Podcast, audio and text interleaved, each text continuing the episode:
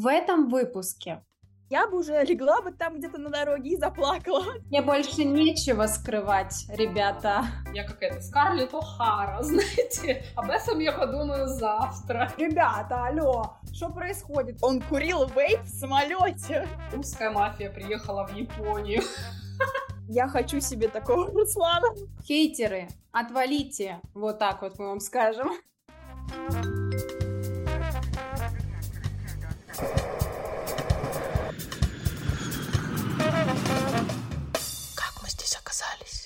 В прошлом выпуске мы поделились, как приняли решение уехать, как выбрали страны и собрали все нажитое в несколько чемоданов. А сегодня хотим рассказать про наш самый первый месяц в эмиграции.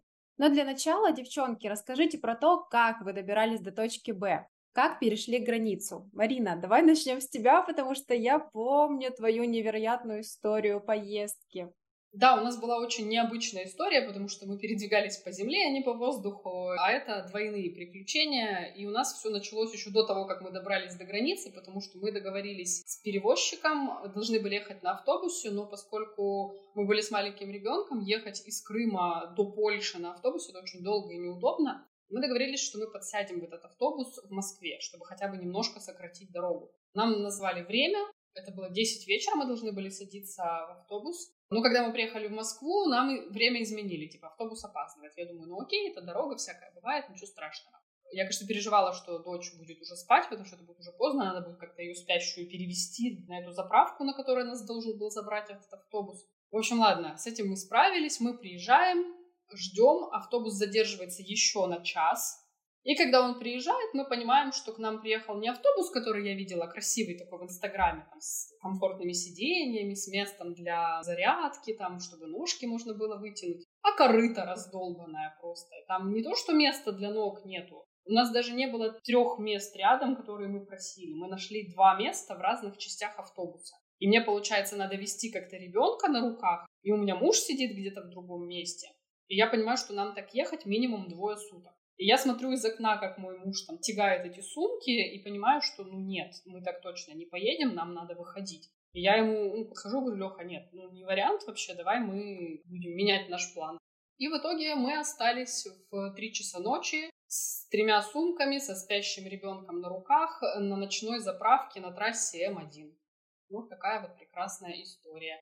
И потом мы еще час искали гостиницу, которая согласится нас разместить. И никто не хотел. Москва, понимаете? Москва, столица, миллион гостиниц. Мы звоним в одну, вторую, третью, пятую, десятую, и все нам говорят, мест нет, там поздно, кто-то трубку не берет, и все. И вот что хочешь, что и делай, хоть на улице ночуй. В конце концов, мой муж дозвонился в один отель, и когда мы туда приехали, мы поняли, что это пятизвездочный отель в Подмосковье, очень роскошный, с вензелями на калитке, частной территорией, охраной, камерами. Мы когда пришли, мы охренели. Мы просто заходим, как бомжары вот такие все, грязные, с этими сумками. Я в этой шапке убогой, там, в куртке, тут у меня спящий ребенок на руках, а там вот это вот крученая лестница с позолотой, бриллианты в холле продаются, понимаете, и мы идем просто, беженцы. Это было ужасно. Ну ничего, переночевали и потом поехали дальше. Я думаю, у вас не было таких приключений. Марин, я вообще не представляю, как ты это пережила. Для меня это очень сильный стресс, потому что ребенок и сомнения вообще, поедет ли этот автобус или нет. Короче, я тобой восхищаюсь, Марин, потому что я бы уже легла бы там где-то на дороге и заплакала от первой сложности.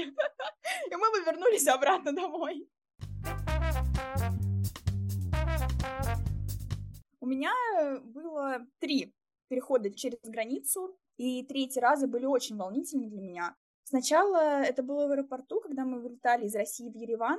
Я очень боялась, потому что всех допрашивали, особенно айтишников. И не всех выпускали из страны.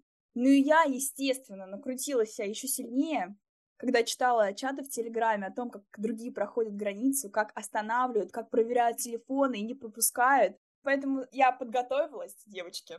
Заранее почистила все переписки, и такая, представьте, беременная женщина на максимальном волнении с трясущимися руками прошла через паспортный контроль с чувством ну давайте, проверяйте меня полностью. Мне больше нечего скрывать, ребята.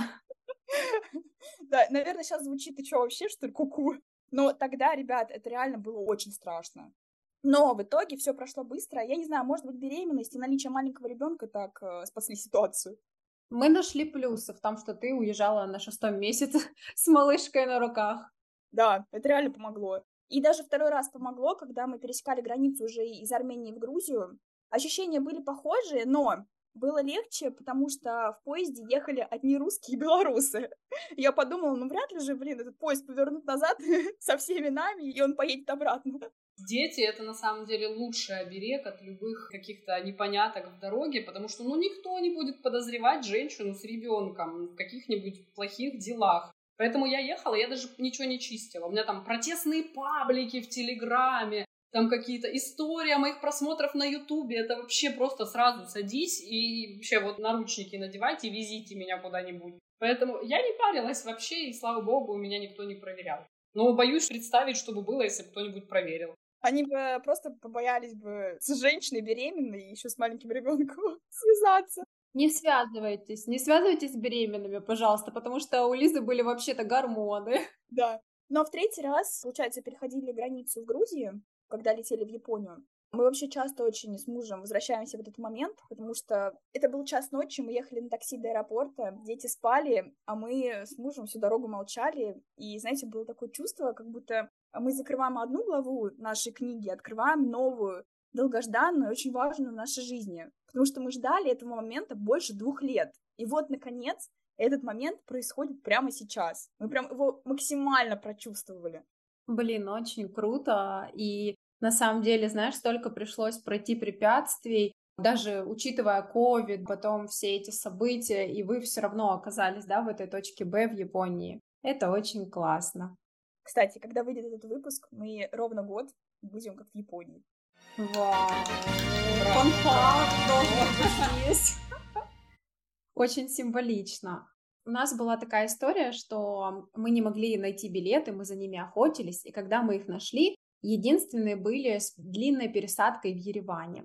А Армения, как вы знаете, такая страна, где ты можешь попадаться на всякие уловки людей, которые хотят чуть-чуть подзаработать. И мы сразу в аэропорту оказались лохами, не буду подбирать слов, потому что армянская авиалиния, про нее, кстати, много приколдесов в Reels, что там то жара какая-то в самолете, то еще что-то. У нас была другая история, нам нельзя было онлайн зарегистрироваться, а чтобы зарегистрироваться на рейс, нам надо было пойти к какому-то мужчине, заплатить ему около 100 долларов за двоих, чтобы нас почему-то зарегистрировали. Не спрашивайте, я до сих пор не понимаю, как работает эта схема, и мне кажется, что нас просто надурили и все. Но на тот момент мы реально сидели, пытались зарегистрироваться, смотрели, уже накручивали, а вон, видишь, из окошек отправляют, все они сейчас идут платить 100 долларов, мы так себя успокаивали.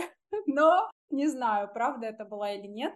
И меня удивила реакция людей, когда я скинула, что типа вот мы в Турции, добирались там через Ереванию, красивый сторителлинг, все было готово. И мне люди пишут, ой, а зачем вы такой круг делали? Тю, та, а что Турцию через Армению лететь? Можно же прямо. Я думаю, ребята, алло, что происходит? Вы видите, вообще улететь это, блин, подвиг, потому что билетов нет. Ну, короче, я в тот момент поняла, что реально не все осознают вообще масштаб происходящего. У меня, кстати, с армянскими авиалиниями тоже своя история есть. Я сейчас только что вспомнила, как, э, получается, сидел мой муж с ребенком, я, и рядом со мной сидел армянин. И знаете, что он делал? Он курил вейп. Он курил вейп в самолете. Я просто сижу и боковым зрением вижу дым. Я поворачиваю голову, и сидит, курит. Я такая, чего?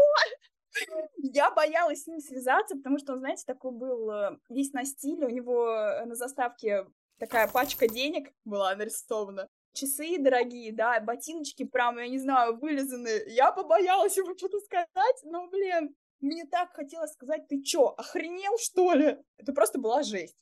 Мне этот мир абсолютно понятен, и я ищу в нем одного спокойствия.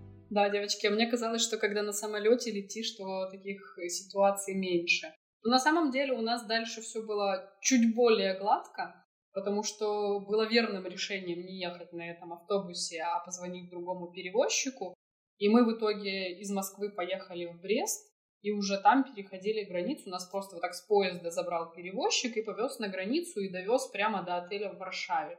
Это было долго, но мы границу проходили в принципе комфортно. Мы взяли с собой еды, у нас была возможность выходить из машины, там ходить хотя бы туда-сюда, как-то воздухом дышать. Он там помогал нам с документами. У нас же была не очень однозначная ситуация, потому что мы границу проходили по внутренним паспортам украинским. Там было очень много вопросов, и нас, в принципе, могли развернуть обратно. Я, конечно, очень переживала, когда мы там только отправлялись в путь. Но к моменту, когда мы уже подошли к КПП, это прошло уже там 7 часов, наверное, нашего пребывания на границе. Я уже настолько устала, что мне, если честно, было все равно, пустят они нас, не пустят. Я уже все, я свое отпереживала, я думаю, делайте, что хотите. Но на самом деле все было достаточно гладко, просто долго. Вот это вот изматывало. А так, э, минимум вопросов. У нас там проверили чемоданы. Ну так, очень э, формально. Вот.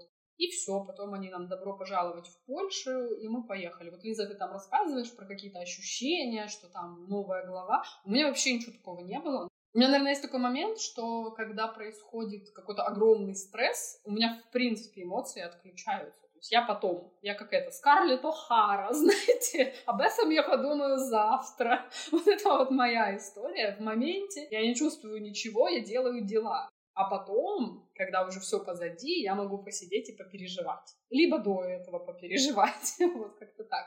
Знаете, я заметила то, что когда ты сильно устаешь, вот реально эта усталость, она помогает тебе меньше переживать. Уже думаешь реально, ну как будет, так будет. У меня, кстати, было такое с усталостью. Я помню, как мы летели 34 часа в Японию. Мы уже прилетели. Господи, какие мы были уставшими. Это просто мы еле живые с мужем были. Нам хотелось просто лечь. А японцы начали еще над нами издеваться. Короче, вышли мы из самолета и были одни иностранцы, единственные, кто вообще остался в этой стране, потому что остальные, они пошли все на стыковочные рейсы.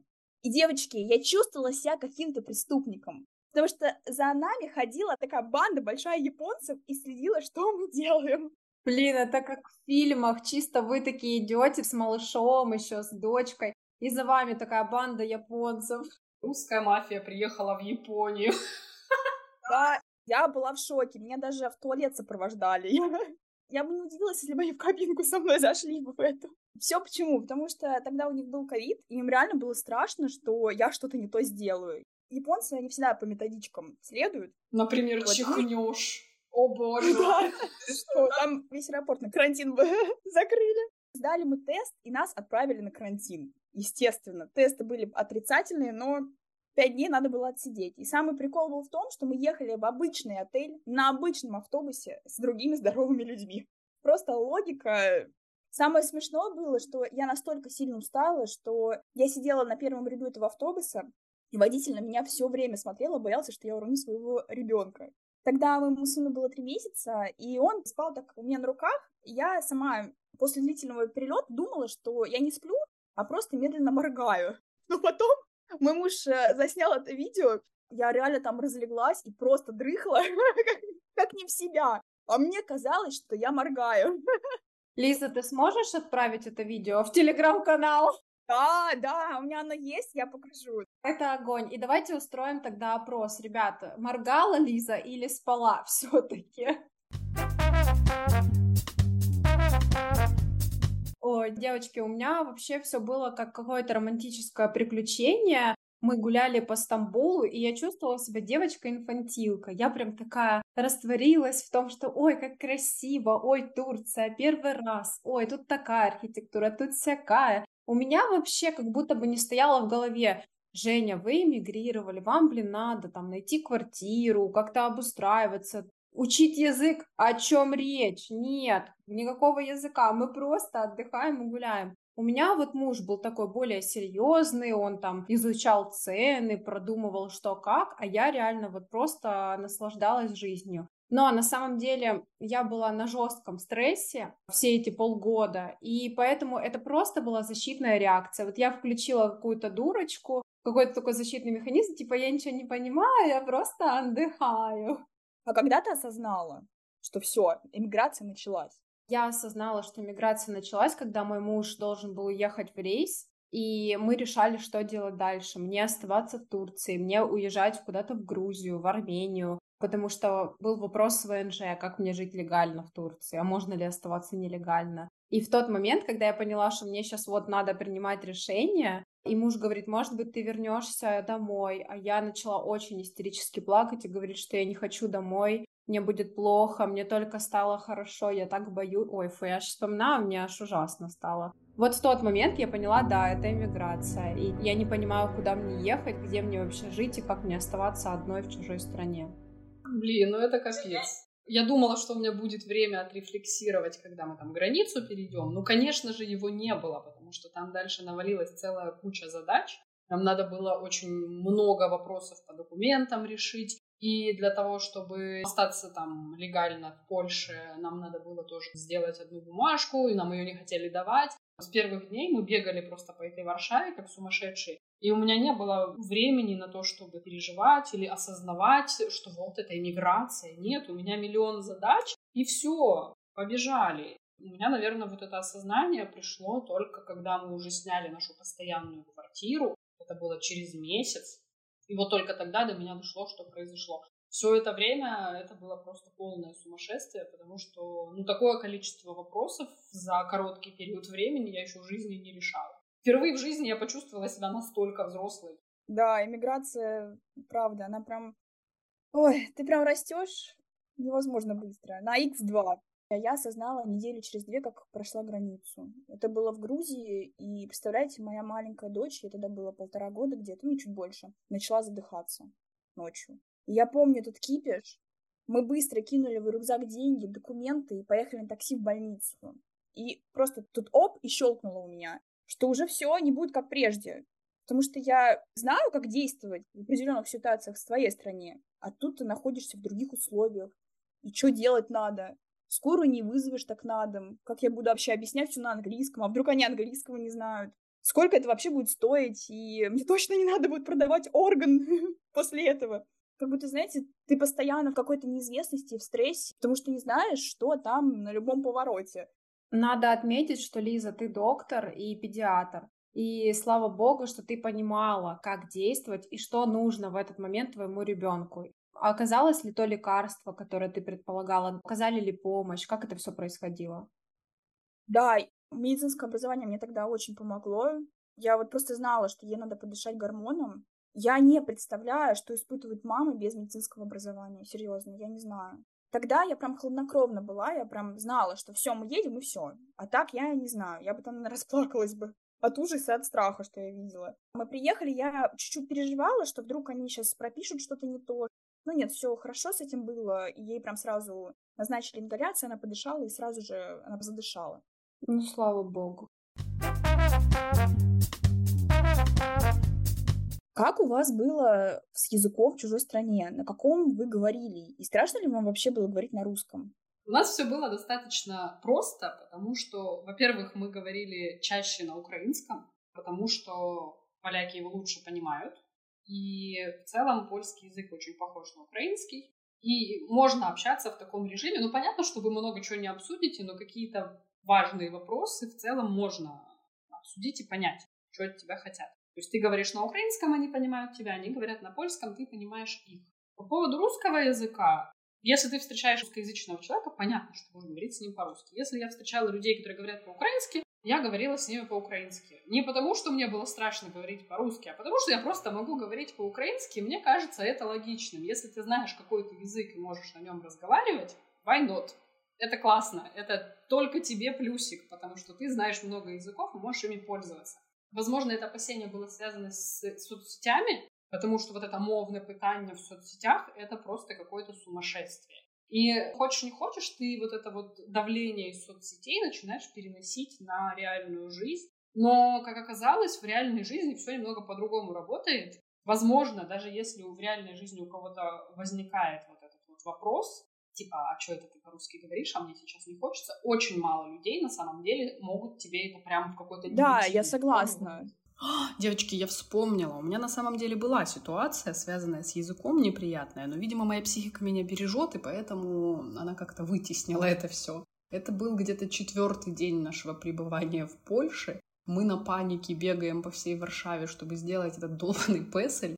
В первом ужонде нам отказывают, потому что у нас прописка крымская. Во втором ужонде Марина не нашла кабинет, в который надо идти, затупила, и в итоге мы пролобали все, что можно было. И в третий ужонт мы приезжаем, там на другой конец Варшавы, уже такие уставшие, уже конец рабочего дня, мы отстояли в очереди, у нас на руках ребенок, который тоже устал. Я подхожу к этому окошку, обращаюсь к этой прекрасной пане по-украински, и она мне сходу отвечает, «Панство приехало до Польши, то мовить по-польску». Я думаю, ах ты ж сучка. И я смотрю на мужа на своего, а у него, короче, уже глаза просто кровью наливаются. И я думаю, ну все, пани, хана тебе. Но, к счастью, мой муж, конечно, тоже он такой товарищ вспыльчивый, но остатки здравого смысла в нем еще были, поэтому они там чуть-чуть порамсили. Конечно, никакого песеля мы не получили от нее. Но сама ситуация очень неприятная была. И тут дело даже не в русском языке, как вы понимаете, а просто в том, что иногда встречаются неадекватные люди дело в людях, и еще дело, как ты себя ощущаешь при этом. Я вот, например, если честно, прям чувствовала как клеймо, что я говорю на русском иногда. Прям некомфортно было. И когда мы куда-то приходили, например, в кафе, мы всегда начинали разговор на английском. И если видели, что человек настроен перейти на русский, то переходили. Я была только этому рада. А в Японии э, они вообще не знают английский. Я жестами объясняю с ними, когда что-то надо сказать. А, какие-то основные фразочки выучила на японском, и мне пока хватает. Но жить здесь без японского языка очень тяжело. Очень. Если мы останемся, то я понимаю, что мне придется учить язык, очень тяжелый язык. Я не знаю, как это сделать. Я видела, что тебе в соцсетях часто прилетало, что ты не учишь японский, какая ты ужасная женщина. Да, мне так хочется этих людей сюда, честно, посадить с двумя детьми и сказать, давай, учи.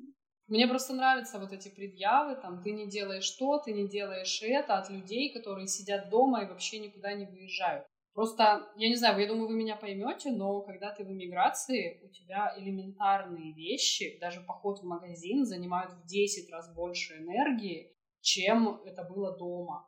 И вот такие вот фундаментальные вещи, как изучение иностранного языка, это дается в сто раз тяжелее, чем в обычных условиях. Поэтому я вообще никогда никого не буду за это осуждать, потому что, ну, я теперь прекрасно понимаю, насколько это тяжело, и люди, если вдруг э, нас слушают те, кто никуда не уезжал, поверьте, мы что-то не делаем не потому, что мы там ленивые или думаем, что нам тут все должны, потому что мы реально проживаем очень сложный этап, и все не так просто, как может показаться со стороны. Да, да, согласна с вами. У меня было проще. Конечно, турецкий язык я не учила, и, как я уже рассказывала в прошлом выпуске, мы там оказались по наличию свободных билетов, скажем так. Вот, и я начала учить английский. И надеялась, что он мне поможет. Ну, тут знаете, как в этом меме. Зря, зря, зря. Пожалеешь, пожалеешь, пожалеешь.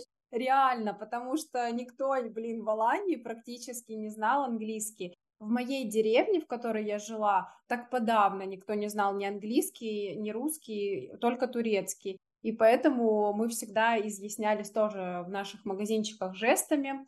Единственное, девочки, знаете, что меня спасало? Что слово «пакет» по-турецки «пашет». И поэтому, когда ты говорил «пакет», они такие «пакет», и у меня даже была ситуация на кассе, там парень турок был на кассе, и в моем магазинчике в деревне. И я стояла с подружкой и такая говорю, экмек и показывает, типа, хлеб, типа, я выучила. И он начал мне все мои продукты пробивать и называть на турецком. Может, он надеялся, что я запомню, но я запомнила только семит, экмек и эке, это два. А, нет, последняя фраза, конечно, не могу вам ее не сказать. Это мераба, мышкаднес. Это когда ты заходишь в кафе, в магазин, и тебе говорят привет, там добро пожаловать. Вот это все. Мой максимум турецкого за год жизни. Ну, практически за год. Ой, девочки, а я вспомнила... Я, короче, волосы крашу сама. И я покупаю профессиональную краску нормальную, ну просто иду красить сама волосы. И вот, значит, я прям помню, что в первый месяц мы приехали, я пошла покупать краску, у нас тут в торговом центре есть магазин. Я пришла, и по-английски с ними разговариваю, ко мне пришла девушка молодая, я по-английски объяснила, какая мне краска нужна, все, она мне ее продала. И тут, значит, месяца, наверное, через три я такая захожу в этот магазин и просто от и до все по-польски ей там «День добрый, попрошу там фарба до восов».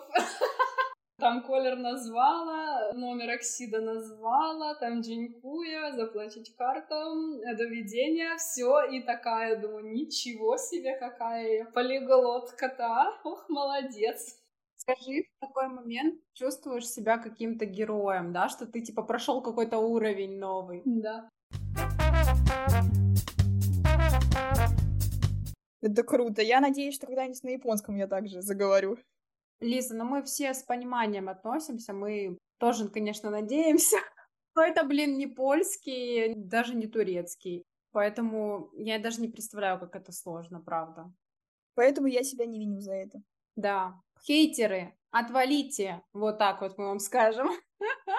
Девочки, расскажите, как вы искали жилье? Сложно ли это было вот в новой стране? Как вообще у вас происходили поиски? Ой, у нас с поиском жилья была целая эпопея. У нас не было много денег с собой, мы везли прям минимальную сумму, потому что мы продали там машину, что-то накопили, но это было прям очень мало. И было очевидно, что нам хотя бы на первое время нужно постараться найти себе с помощью волонтеров бесплатное жилье. Ну, нам некуда идти. У нас нету карт, которыми мы могли бы оплатить квартиру на Airbnb, потому что это только онлайн можно сделать. На гостиницу тоже там как бы можно, но это дорого, это гораздо дороже, чем мы рассчитывали. Мы реально боялись, что нам не хватит денег. И мы такие с ними там пытались договориться, где мы можем остаться там хотя бы на первые пару дней. И они нам дают адрес. И ну вот, вы можете попробовать поехать туда, спросить, вам с вас там, скорее всего, примут. В тот день у нас уже был оплачен отель, то есть мы должны были на следующий день выселяться, и мы такие, ну, на следующий день поедем туда. А это другой конец Варшавы вообще. И мы, не глядя, ничего вообще, не спрашивая, ну а что я у них там спрошу, они там типа польски говорят, я еще боюсь. И ну поедем посмотрим. У нас три чемодана, ребенок, вот это все. Мы, значит, садимся, премся на другой конец Варшавы. Слава богу, мы хоть додумались сделать это на такси, а не на общественном транспорте. Ну, окраина города, какой-то такой район, там в основном жилой частный сектор. Какой-то домишка такой стоит, там двухэтажный, странный. Мы заходим, туда нас встречает девушка, мы объясняем ей ситуацию, их предупредили, что мы должны к ним приехать, они уже были в курсе, они такие, да, конечно, ребят, ну выглядит это все как общага просто.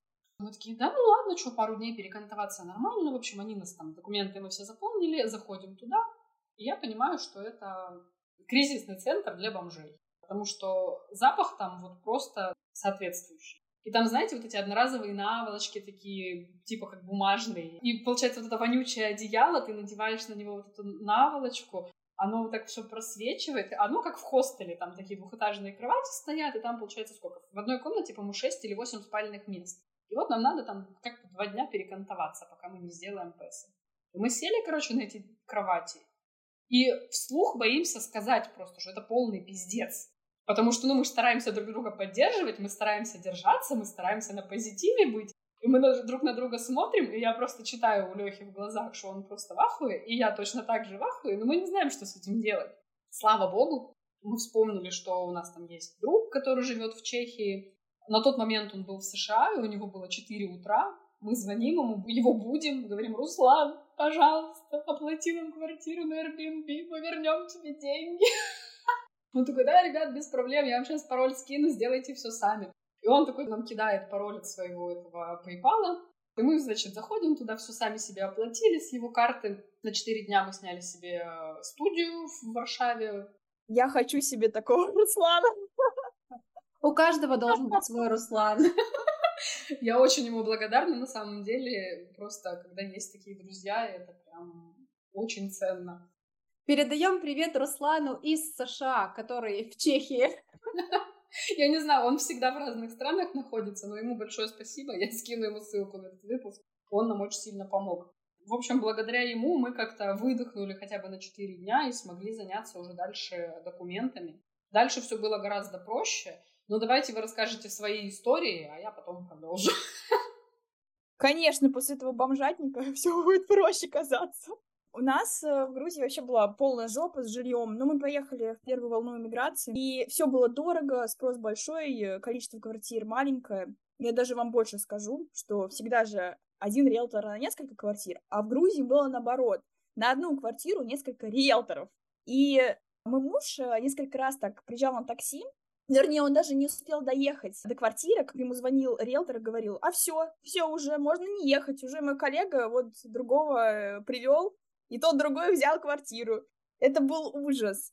Найти квартиру нам просто помогла удача. Мой муж приехал у нее второй, и он в дверях столкнулся с первым претендентом. Но тот побежал за наличкой в банк. А мой муж такой, а я готов прям сейчас брать, прям вот сейчас. И все, так взяли квартиру. Поэтому на случай важных переговоров всегда носите наличку с собой. Да, сто процентов. Это вообще рабочая схема. Если реально вы видите, что на эту квартиру супер много запросов, если вы возьмете с собой деньги и будете готовы отдать в этот момент, то намного больше вероятность, что не сойдутся на добром слове, не скажут, ладно, мы подождем ваши деньги. А, скорее всего, скажут, да, хорошо, мы согласны, и все. А если вы готовы предложить еще и чуть-чуть больше, или, возможно, заплатить двойной залог, то квартира точно ваша. А в Японии нас заселили в ЖК для иностранцев. Мы, конечно, очень дорого давали за эту квартиру, но там был ресепшн, они помогали нам оформить все документы на японском. И это была прям колоссальная помощь. Много сил и нервов они нам сохранили уж точно. Огромный плюс этого ЖК было в том, что там жили одни иностранцы, и мы с ними знакомились. Там я нашла близкую подругу и хороших знакомых из разных стран, с которыми мы до сих пор иногда встречаемся. Я практикую свой English. Блин, очень круто, что так у тебя получилось. Ты обрела не только дом, но и новые знакомства. Это вообще самое ценное. Да, но мы уже съехали с этой квартиры, но до сих пор общаемся. Женя, а у тебя как было? Вы быстро нашли квартиру? Да, мы, получается, когда прилетели в Стамбул, мне настолько понравился район, в котором мы жили, Кадыкёй, что я прям мечтала, что мы останемся здесь. Но мы посмотрели цены на жилье, и я подумала, я не так уж сильно и хочу здесь жить. Тю, ну подумаешь, Кадыкёй. Ну, извините, столько денег у меня нет, чтобы платить за аренду. Мы планировали на длительно, поэтому это было дорого. Мы просто зашли на Airbnb и реально просто искали жилье, которое доступно. И нашли деревню возле Алании, которую я вообще не могла выговорить, Окурчалар. И приехали. И, девочки, я сейчас только понимаю, насколько это было спонтанно, я не знаю, смело, можно разные приводить прилагательные, потому что мы вообще никогда не были ни в Алании, ни в Анталии, вообще в том краю не были, мы просто нашли такую квартиру, такие, хм, нам подходит. Сели на самолет, прилетели, сели на автобус, доехали и попали вот в эту квартиру. Нашли на сайте за 500 долларов домик у моря. И у нас был свой там мини-пляжик, у нас был рядышком магазин, и до города ехать 40 минут на автобусе. Но на тот момент нас вообще все устроило, поэтому мы быстро нашли жилье, вообще без всяких проблем. Знаешь, что меня сейчас удивило больше всего? Что вы нашли на Airbnb. Я всегда думала, что там намного дороже цены, чем вот такие вот местные какие-то сайты. Здорово, очень классно. Кстати, про Airbnb. В итоге, когда мы попали к волонтерам, они нас оформили по программе, которую давала Airbnb для беженцев из Украины. И по ней проходили люди с ограниченными возможностями, старики и люди с маленькими детьми. И в итоге нас заселили на месяц бесплатно в очень классную квартиру. Я показывала в сторис, там был классный ремонт, все очень чисто, аккуратно. На контрасте с кризисным центром для бомжей это было просто luxury условия. Там было все, что нужно для жизни, но мы там могли жить только месяц. Вот этот месяц мы занимались тем, что мы искали жилье на длительный срок. А у нас была такая ситуация, что за этот месяц, пока мы жили в Варшаве, мы подавали документы, на новые паспорта, нам надо было сделать заграны, надо было сделать ID-карты, и в итоге, когда мы их подали, мы остались без паспортов вообще. То есть у нас не было документов нормальных. У нас был только вот этот PESEL, там без фотографии, просто бумажка такая с твоими там данными.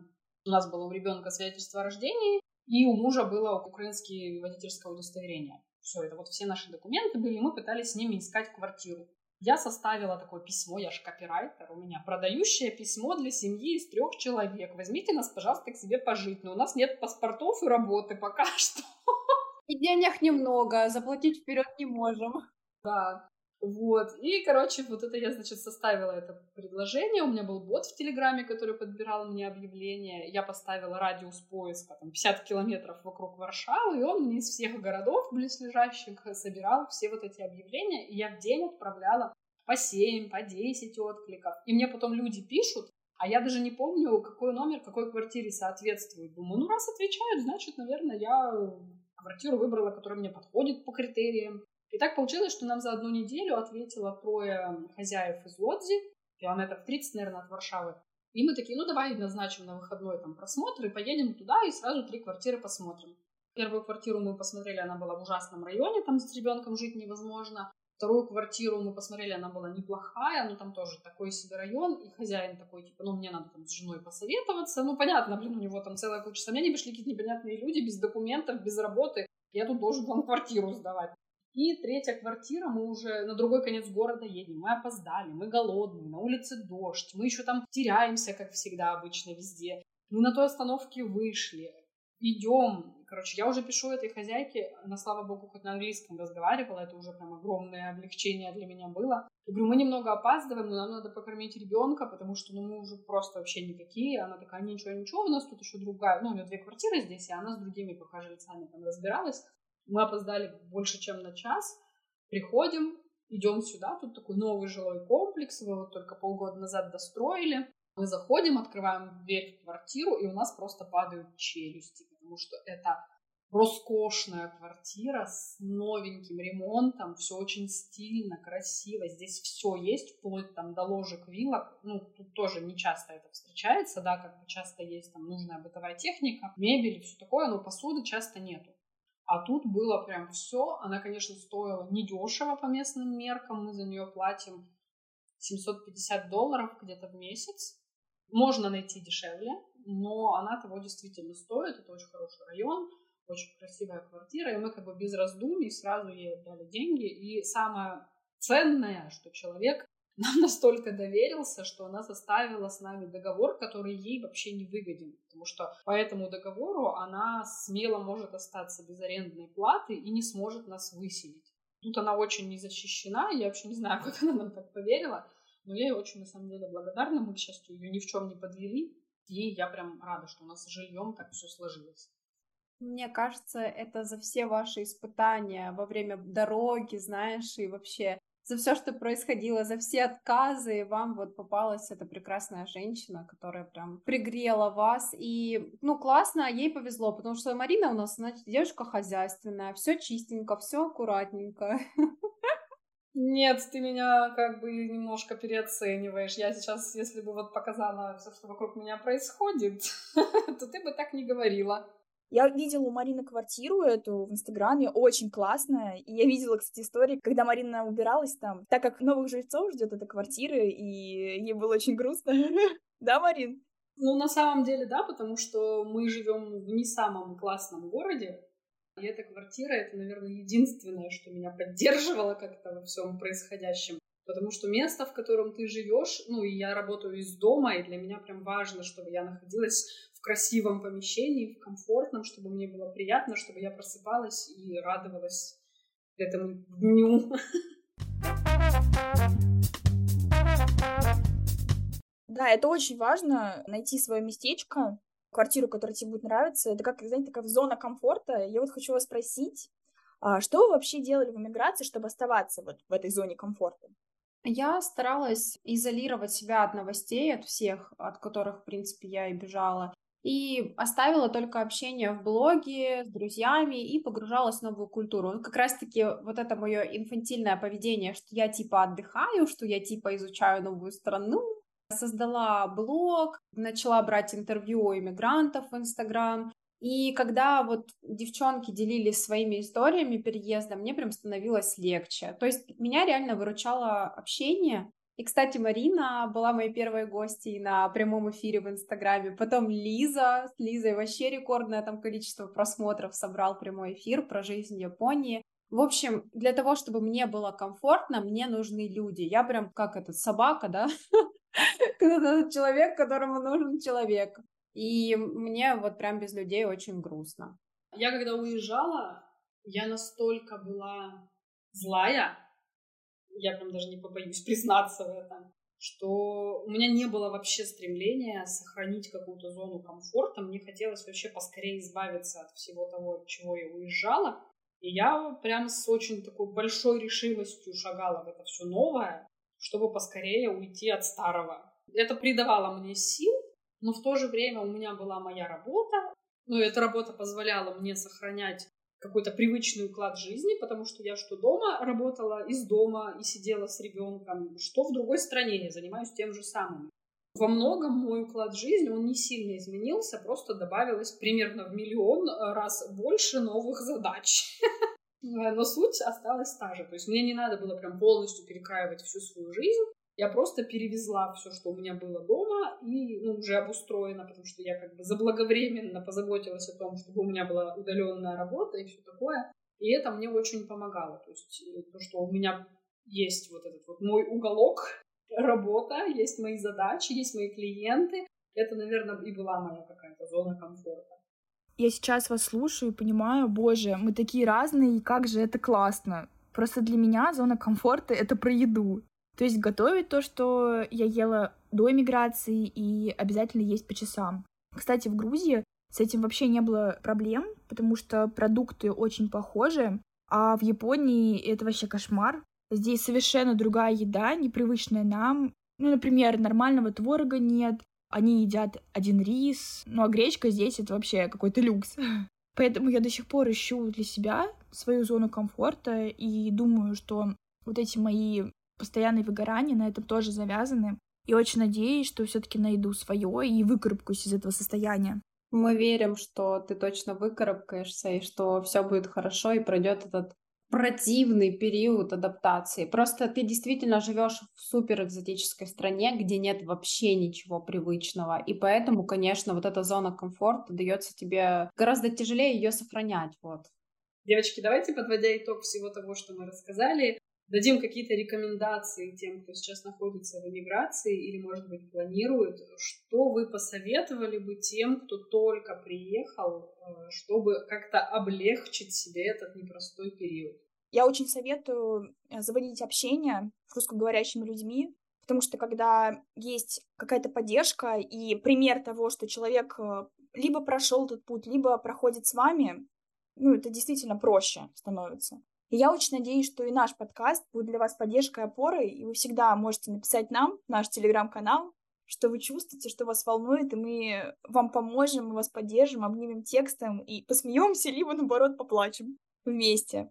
Также я еще советую вести Инстаграм, потому что это помогает не чувствовать себя одиноко. Вас обязательно найдут ваши люди с похожими ценностями и взглядами. Ну и, конечно же, мир должен знать, что вы существуете, это только ваш путь и ваша история, и почему бы ей не поделиться с другими. Я немного в другую степь пойду. Я понимаю, что, конечно, поддержка, общение и все такое это очень важно, но я склоняюсь к тому, что первое время очень важно сосредоточиться на том, чтобы закрыть все базовые вопросы, потому что это про твою безопасность, это про твое ощущение уверенности в том, что ты не помрешь с голоду, и поэтому для меня важнее всего на первых порах сосредоточиться на оформлении документов, на том, чтобы найти жилье, на том, чтобы разобраться с работой своим доходом, и только после этого переходить ко всем остальным вопросам вроде дружбы, общения, изучения культуры страны, потому что люди никуда не денутся, страна никуда не денется, а если ты сидишь с голой жопой в другой стране, то ни о каком ощущении комфорта и речи быть не может. Поэтому мой главный совет — это первое время сосредоточиться на базе, а потом уже переходить ко всему остальному. Я, кстати, что делаю всегда, когда переезжаю, у меня было три переезда за этот короткий период, я вступаю во все чаты. То есть я нахожу женский чат, такой-то чат, такой-то чат в городе, в котором я живу, потому что, во-первых, там всегда можно найти какую-то полезную информацию. Вот реально, где купить гречку элементарно, я не знаю, где арендовать машину. Ну, все что угодно можно найти в этих чатах. Но будьте осторожны, потому что когда вы задаете вопрос в этом чате, то знаете, как в меме на вас могут накинуться люди, ну, там не все супер дружелюбные. Вот, но полезную информацию реально можно найти. У меня похожая история с Лизой, да, я тоже активно вела блог, кстати, э, я завела блог на Ютубе и выложила первый влог. И вот девочки узнали об этом в числе первых, и я прям так волнуюсь. Я посмотрела, это вообще классно. Женя, только вперед, я буду смотреть твои выпуски. Ты огромная умница, я тобой прям восхищаюсь, если честно, потому что ты всегда на шаг впереди и делаешь то, что у меня уже где-то давно сидит в голове, и я смотрю и думаю, о, Женя сделала, молодец, значит, и я смогу. Блин, это очень круто, потому что я даже в этом влоге сказала о том, что ведение соцсетей любых — это в первую очередь люди, И я так нашла вообще себе в Турцию подружку, которая ответила на один мой рилс. Представьте, она просто увидела мой рилс, даже не изучала страницу, написала «Привет, давай встретимся». Мы в Алании встретились, и с тех пор мы прям общаемся, и до сих пор даже в соцсетях мы поддерживаем общение. Хотя сколько мы там офлайн, ну, три месяца продружили, два месяца, и говорят, что сложно сохранить отношения, когда у вас нет такой прям эмоциональной привязки. Вот, но только после того, как я обрела ее, я поняла, как круто, когда в эмиграции тебе есть с кем выпить кофе, с кем обсудить свою жизнь, именно офлайн. То есть онлайн общение это круто, но офлайн, конечно, когда ты прям в моменте можешь быть таким открытым, это еще круче. Девочки, а какие у вас в целом планы на страну, в которой вы сейчас находитесь? У меня план один — поскорее уехать из Польши и попасть в Новую Зеландию, потому что на самом деле у меня уже нет сил здесь находиться. Это абсолютно не моя страна, и я очень рада, что у нас получилось быстро отсюда уехать. И я вот прям в ожидании, потому что осталось совсем немного, меньше месяца, и мы уже будем проживать вторую волну адаптации, скажем так. Класс. Будем с интересом наблюдать твой путь. Все по-новому. Но желаем удачи, Марин. Спасибо, девочки. Лиза, расскажи, какие у тебя планы на Японию? Ой, планы плавающие. Непонятные. Тут вообще Япония подкидывает варианты, чтобы мы здесь остались. Представляете? Нам дали визу на пять лет и вообще сказали, что через три года можно подаваться на ПМЖ. ПМЖ в Японии! Вообще. Офигеть! И до этого мы такие, нет, все, точно уезжаем, а сейчас посидели, такие с мужем, ну, не знаю. Может, не так все плохо? Что-то вроде этого. Непонятно, в общем. Женя, а у тебя какие планы?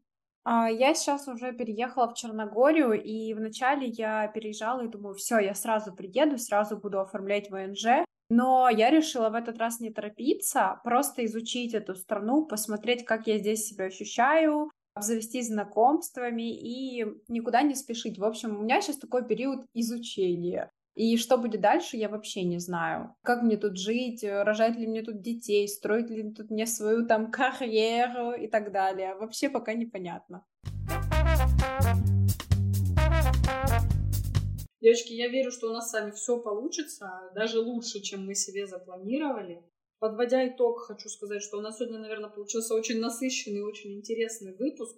В следующем выпуске мы поговорим на еще более пикантную тему про отношения с нашими мужьями. Вау!